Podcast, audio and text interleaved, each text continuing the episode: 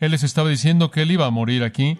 Él les estaba diciendo acerca de derramar su sangre. Esto es algo bastante trágico que oír y entonces inyectan este pensamiento, voy a regresar y voy a hacer esto con ustedes en mi reino. No se preocupen, voy a regresar, voy a regresar y beberlo con ustedes de nuevo.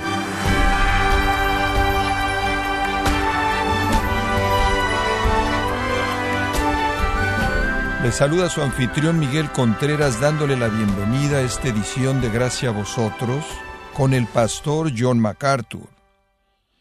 El pueblo de Dios celebró la fiesta de la Pascua durante siglos. Esta era una de las celebraciones más importantes, pero eso fue cambiado a una noche histórica. ¿Por qué en la actualidad los cristianos no celebran este acontecimiento de la fiesta de la Pascua? O John MacArthur nos lleva de regreso a la última Pascua de Cristo y nos muestra cómo esa noche cambia la forma en la que vemos y adoramos a Dios parte de la serie La Cena del Señor, aquí en Gracia a vosotros. Ahora, hemos comenzado a ver el versículo 17, y del versículo 17 al 25 encontramos a nuestro Señor experimentando la Pascua final, la Pascua final, un acto esencial que nuestro Señor tiene con sus discípulos conforme Él se mueve hacia la cruz. Ahora, conforme vemos el texto de los versículos 17 al 25 por un momento breve, recordamos que hay varios ingredientes o elementos de ese texto que nos apuntan en la dirección de esta Pascua final. Primero, estableciendo el tiempo. En los versículos 17 al 19 vimos a detalle el tiempo y el escenario para esta Pascua final. Y el segundo elemento de esta Pascua final, después de establecer el tiempo, es compartir la mesa. Y conforme entran a la cena, llegamos al contexto, al momento del tiempo y el compartir de la mesa y lo que llamo la sorpresa o la confrontación de los doce. Observa el versículo 21 de nuevo. Y conforme comían, él dijo, de cierto os digo que uno de vosotros me entregará. Y la conmoción va más allá de la descripción que uno de ellos pudiera hacer eso. Pero el versículo 24 lo equilibra. Él no es una víctima de la traición de un necio, él no es una víctima de un traidor, y necesitaban saber eso y nosotros también. Y entonces en el versículo 24 él dice, llamándose a sí mismo por su nombre más conocido para sí mismo, el Hijo del Hombre va como está escrito de él. En otras palabras, no piensen que soy una víctima, no piensen que este es un plan que salió mal, no piensen que no salió las cosas como debían salir, es exactamente lo que Dios había prescrito en la historia profética. Y nadie está haciéndome algo que no sea un cumplimiento directo, inmediato del plan eterno de Dios. Y esa es la razón por la que el escritor de Apocalipsis dice, Él es el Cordero inmolado desde antes de la fundación del mundo. Esa es la razón por la que en Hechos 2.23, conforme Pedro predica en Pentecostés, él dice, Jesús Nazareno, quien fue matado, fue matado no solo por sus manos impías, sino por el determinado consejo y anticipado conocimiento de Dios, dice él, en otras palabras, es el plan divino. Entonces Judas fue un traidor. Judas fue un traidor por su propia decisión.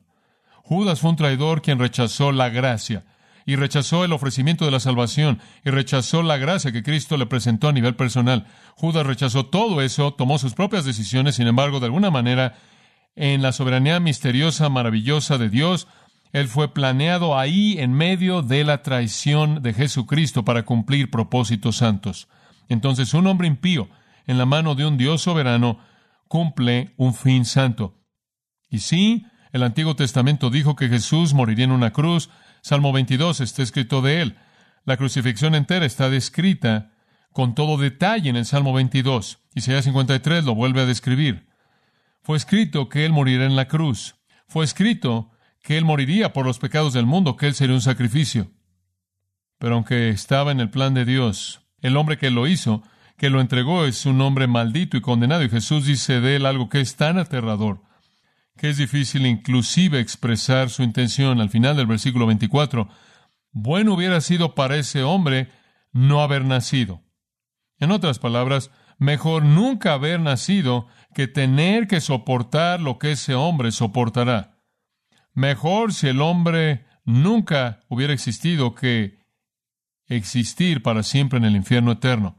Y claro, reconocemos que los grados de castigo en el infierno eterno están relacionados al rechazo. En otras palabras, entre más rechaza usted, Entre más verdad entiende usted y rechaza, mayor el castigo en el infierno, por lo tanto, la condenación más severa en el infierno viene para Judas, quien realmente, y las palabras de Hebreos capítulo 10, pisó la sangre del pacto, la consideró como algo inmundo, quien rechazó al Jesucristo con el que caminó por tres años.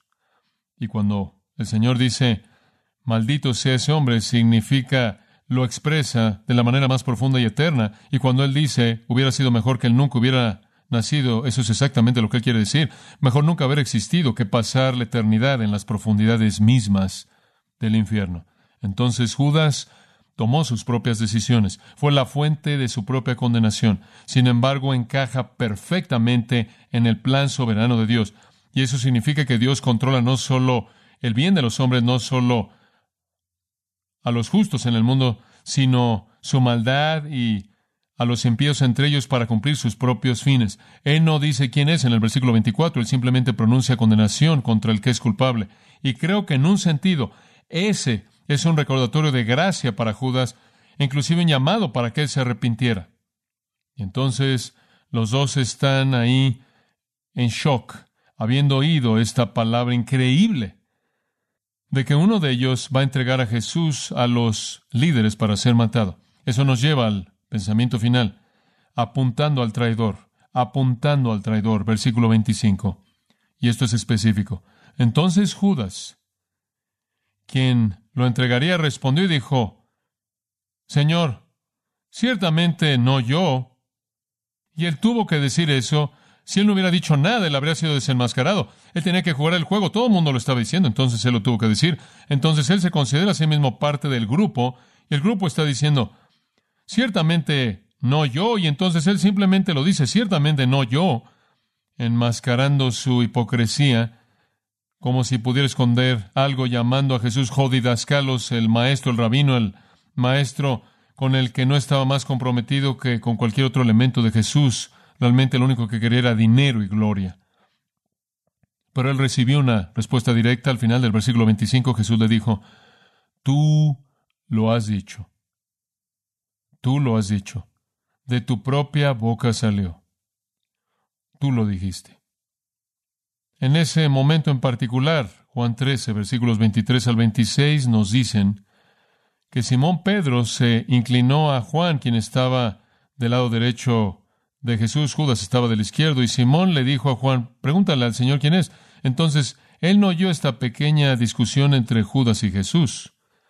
Aparentemente, Judas estaba enmascarando la situación por causa de Jesús mientras que todos estaban hablando, y obviamente Pedro y Juan no lo oyeron. Entonces Pedro dice, Juan, pregúntale a Jesús quién es. Y entonces Juan 13, 23 al 26 dice, Juan se inclinó y dijo, ¿quién es? Y Jesús dijo, a quien yo le doy el pan, y él lo mojó y se lo entregó a Judas. Juan sabía. El resto no sabía. Y después dice en Juan 13:27 algo aterrador que sucedió en la vida de Judas. Y cuando había mojado el pan, Satanás entró en Judas. Satanás entró en Judas. Algo aterrador. El diablo mismo vino en su plenitud para residir en Judas. Él fue una víctima, no menos en un sentido que cualquier hombre que rechaza a Cristo, pero más que cualquier hombre en el sentido de que él fue el archicriminal de todos los tiempos, en quien moró el diablo mismo, tan infernal como es posible en la esfera de lo natural y lo sobrenatural. Y Jesús le dijo, vete, y lo que vas a hacer, hazlo pronto. Y dice que los discípulos no supieron por qué lo despidió. Algunos pensaron que fue a comprar algo más de comida, algunos pensaron que iba a darle dinero a los pobres, entonces todavía no sabían. Judas sabía, Jesús sabía, Juan sabía, el resto no sabía. Pero Jesús se deshizo de él antes de que de hecho comieran la cena porque él no debía tener parte, ¿no es cierto?, en la mesa del Señor. Entonces él fue despedido. ¿Qué escena de preparación? Conforme Jesús tiene la Pascua final. Después de eso, claro, el versículo 26 dice, y conforme estaban comiendo. regresaron a la cena, de regreso a la Pascua. Ahora, ¿por qué esta Pascua final? Ahora escuche con mucho cuidado a lo que digo, es esencialmente importante en su entendimiento de la Escritura. Este era un tiempo muy, muy importante en la historia. La Pascua era la institución judía más antigua, más antigua que cualquier otra institución judía, fuera del día de reposo mismo. Durante 1500 años habían celebrado la Pascua, inclusive antes de que el sacerdocio arónico fuera instituido, inclusive antes de que todo el ritual levítico y que se diera la ley mosaica. La Pascua era muy antigua, tenía muchos años y fue ordenada por Dios para celebrarse cada año y todo judío devoto lo hacía cada año. Pero ahora, escuche, esta Pascua, después de más de 1500 años de Pascuas, fue la última Pascua divinamente autorizada que jamás se celebró. Cualquier Pascua celebrada después de esta no es autorizada por Dios. Es un remanente de una economía que ya no está en vigor, de una dispensación extinta de un pacto que ya no es válido. Es un vestigio, no sirve un propósito significativo. Jesús aquí celebró la Pascua como una manera de llevarla a su fin. La campana tocó en el aposento alto para la economía antigua. Cristo terminó los años largos de la Pascua y comenzó una fiesta nueva memorial que él comienza a instituir en el versículo 26. Y en esta nueva fiesta es la fiesta no de la economía antigua, sino de la economía nueva, no del antiguo pacto, sino del nuevo pacto, no del antiguo testamento, sino del nuevo testamento. No viendo a un cordero en Egipto, sino a un cordero de Dios en un monte en el Calvario. Entonces Jesús termina lo antiguo antes de que comience lo nuevo. Y después de haber cerrado la cortina para la Pascua de la economía antigua, él instituye la fiesta de la nueva. Y llegamos a eso en el versículo 26. Y quiero que únicamente vea tres cosas rápidamente. La directriz, la doctrina y la duración. ¿Cuáles son las directrices que él da? Y conforme estaban comiendo, conforme estaban comiendo. El versículo 21 dijo, y conforme comieron. No sabemos exactamente el punto en el que esto se lleva a cabo. Tengo la idea de que habían participado de la primera copa, habían partido el pan y las hierbas amargas y las habían mojado, habían participado de la copa, de la segunda copa y habían cantado el jalel, ya habían sido interrumpidos una vez con el lavamiento de los pies y las lecciones que vinieron con eso, habían sido interrumpidos una segunda vez con la despedida de Judas. Y ahora, conforme apenas empiezan a comer el cordero, era la costumbre de la cabeza de la fiesta, el Padre, o en este caso Cristo, tomar el pan, romperlo, comerlo junto con el Cordero, y eso comenzaba la fiesta. Bien pudo haber sido en ese momento mismo que esto sucede, no sabemos. Bien pudo haber sido durante la fiesta, cuando ya estaban comiendo el Cordero, no tenemos manera de saberlo, pero en algún punto, al comer la Pascua, Jesús tomó pan y dio gracias. Eso es lo que esa palabra significa. Él dio gracias, él agradeció a Dios por la provisión de pan Todas las cosas son recibidas con gratitud. 1 Timoteo 4, 4 dice, y entonces él agradece a Dios por la provisión que Dios ha dado. Ahora no solo la provisión que Dios dio en el alimento, sino la provisión que Dios dio en su poder liberador simbolizado en esta fiesta maravillosa. Y después él partió el pan. Y él lo partió por la razón simple que venía en pedazos grandes, planos, y tenía que ser roto para ser distribuido y después se lo dio a los discípulos y dijo, tomad, comed. Y después en el versículo 27 él tomó la copa, o de hecho el texto aquí dice una copa. Marcos usa una copa, Mateo usa una copa, Lucas dice la copa, y Pablo en 1 Corintios 11 dice la copa, y concluimos que era una copa, pero se volvió la copa. Y volvió a dar gracias, Eucaristeo. Obtenemos la Eucaristía de ahí porque significa dar gracias o bendecir. Y entonces él dio gracias por el pan, dio gracias por la copa, se las dio a ellos y dijo, todos ustedes bébanla, todos ustedes bébanla. Ahora esas son las directrices. Ahora, francamente, oír esas cosas en este tiempo en la fiesta no será demasiado sorprendente. El partimiento y el pasar el pan podría haber sucedido en el inicio de la cena del Cordero mismo, de tal manera que no habría sido fuera de lo común y corriente, no habría sido nada diferente de una Pascua normal. Y la copa del versículo 27 probablemente fue la copa tercera, la cual era llamada la copa de bendición, la copa de bendición. De hecho, Pablo en 1 Corintios 10, 16 dice, la copa de bendición que bendecimos no es y demás. Entonces, la copa de bendición, que era un término para la tercera copa en la cena de la Pascua, también se llama la copa de comunión por Pablo en ese versículo 16 de 1 Corintios 10, lo cual nos dice en un sentido que probablemente era la misma copa, probablemente esa tercera copa llamada la copa de bendición, que era la que el Señor sostuvo, por cierto, unos versículos más adelante, en el capítulo 10, versículo 21 de 1 Corintios, Pablo cambia su nombre y la llama la copa del Señor, entonces la copa de bendición llamada en la Pascua se vuelve la copa del Señor en la nueva fiesta. Entonces nada realmente está fuera del ordinario. Él de cualquier manera está partiendo el pan, él lo parte y se los pasa. No hay un simbolismo real en el partir. Algunas personas piensan que simboliza el cuerpo roto, pero el cuerpo de Cristo no fue roto. Juan 19:36, ni un hueso de él fue roto para que las profecías fueran cumplidas. Fue partido porque era la única manera de pasarlo, lo cual francamente es incidental. El simbolismo no está en el romper o en el partir. Y después la copa fue tomada y también bendecida. Esta es una oración de gratitud que se presentaba y era pasada. Después él dijo, tomad, comed, y él dijo, todos ustedes beban. Ahora, esas son directrices simples. Por cierto, Marcos nos dice que todos los once bebieron de la copa, todos compartieron.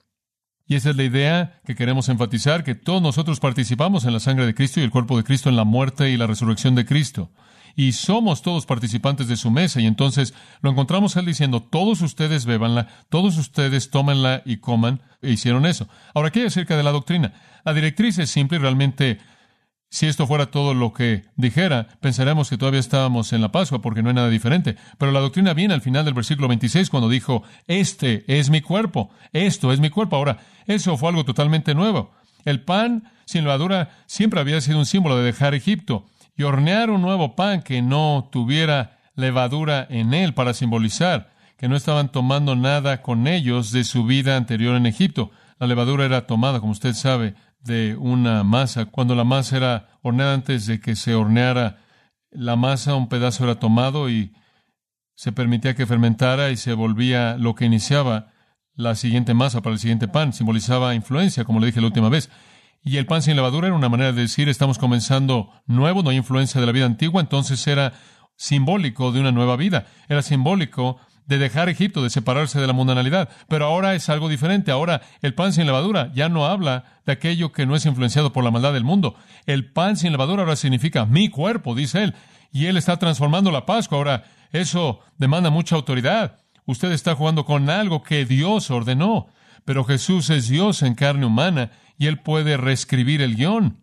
Y habiendo terminado con la economía antigua, él ahora inicia la nueva y dice, quiero que tomen y coman este pan como una representación de mi cuerpo. Y Lucas 22, 19 añade, el cual es dado por vosotros, haced esto en memoria de mí. Y esto es lo que Pablo dice en 1 Corintios 11, 24.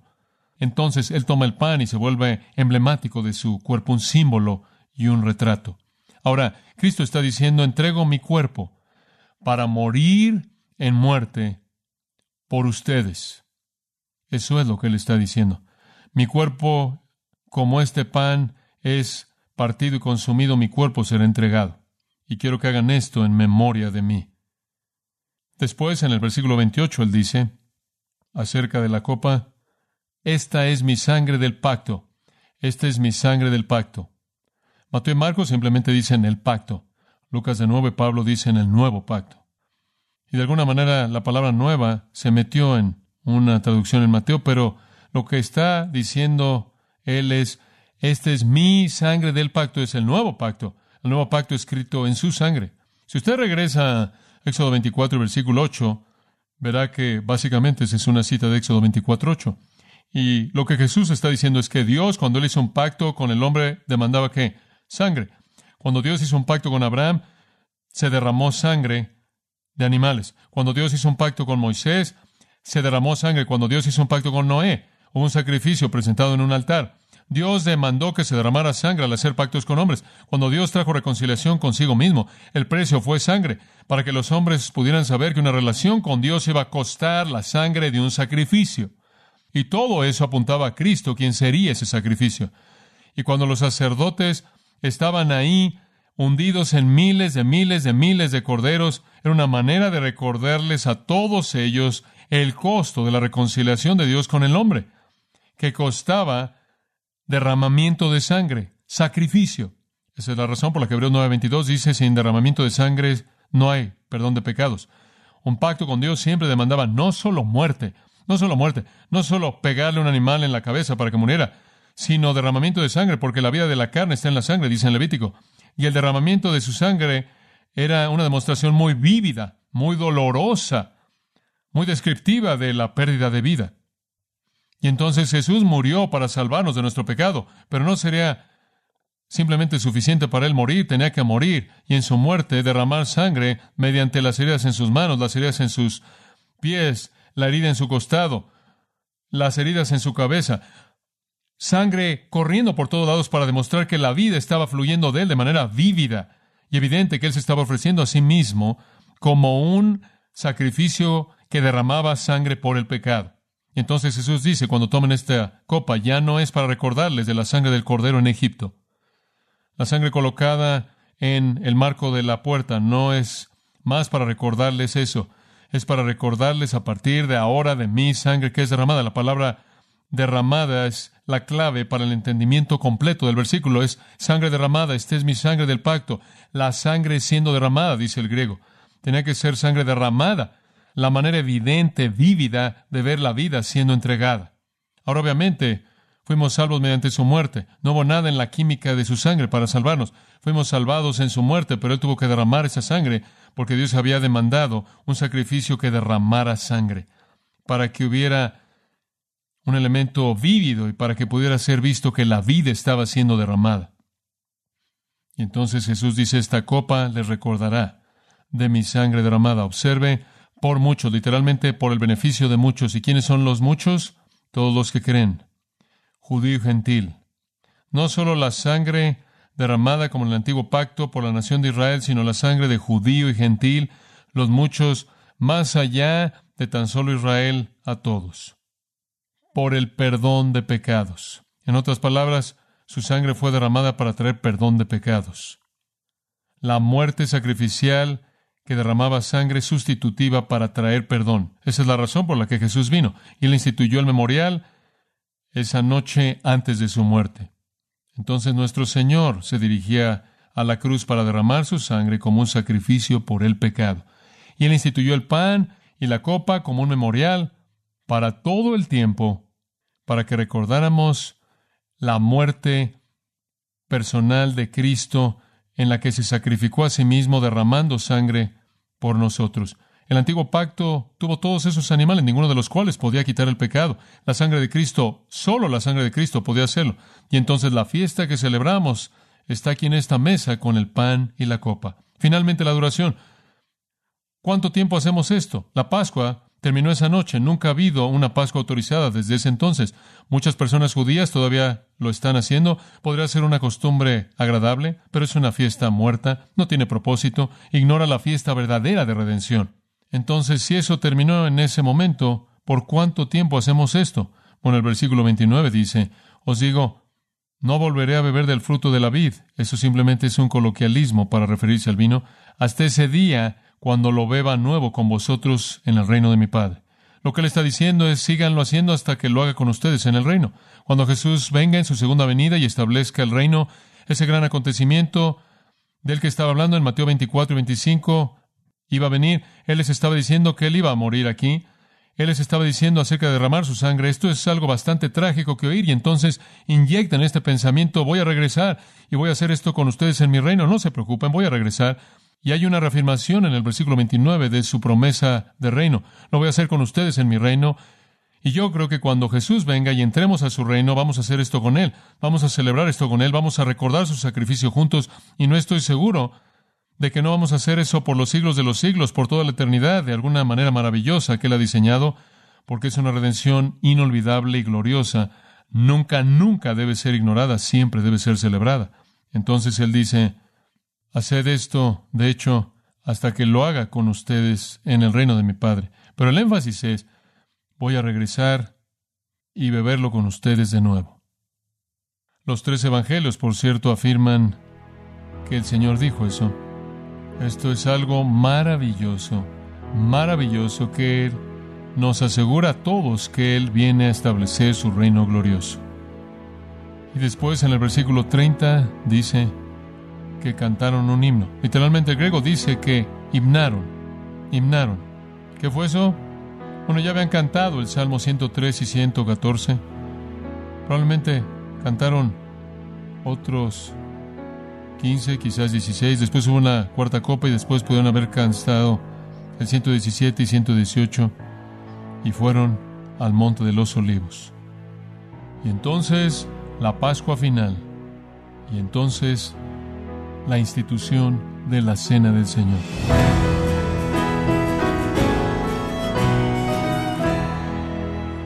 En el programa de hoy, John MacArthur describió cómo fue la primera Santa Cena y por qué la mesa del Señor sigue siendo importante para la adoración a Dios. Esta ha sido la serie La Cena del Señor en gracia a vosotros.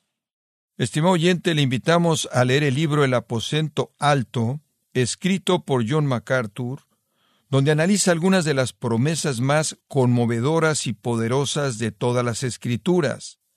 Lo puede obtener en gracia.org o en su librería cristiana más cercana. También le comento que puede descargar todos los sermones de esta serie en la Cena del Señor, así como todos aquellos que he escuchado en días, semanas o meses anteriores, animándole a leer artículos relevantes en nuestra sección de blogs en gracia.org. Si tiene alguna pregunta o desea conocer más de nuestro ministerio, como son todos los libros del pastor John MacArthur en español, o los sermones en CD, que también usted puede adquirir, escríbanos y por favor mencione la estación de radio por medio de la cual usted nos escucha en gracia a vosotros. Es importante conocer no solo el país y ciudad de donde usted nos escucha, sino también la radio. Para quienes contactan nuestro ministerio por primera vez, pueden solicitar una copia del mensaje de promoción sin costo alguno, un mensaje por oyente únicamente.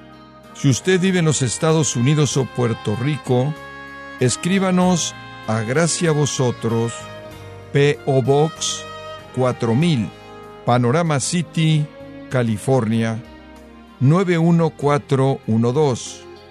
O puede escribirnos a través del siguiente correo electrónico radio arroba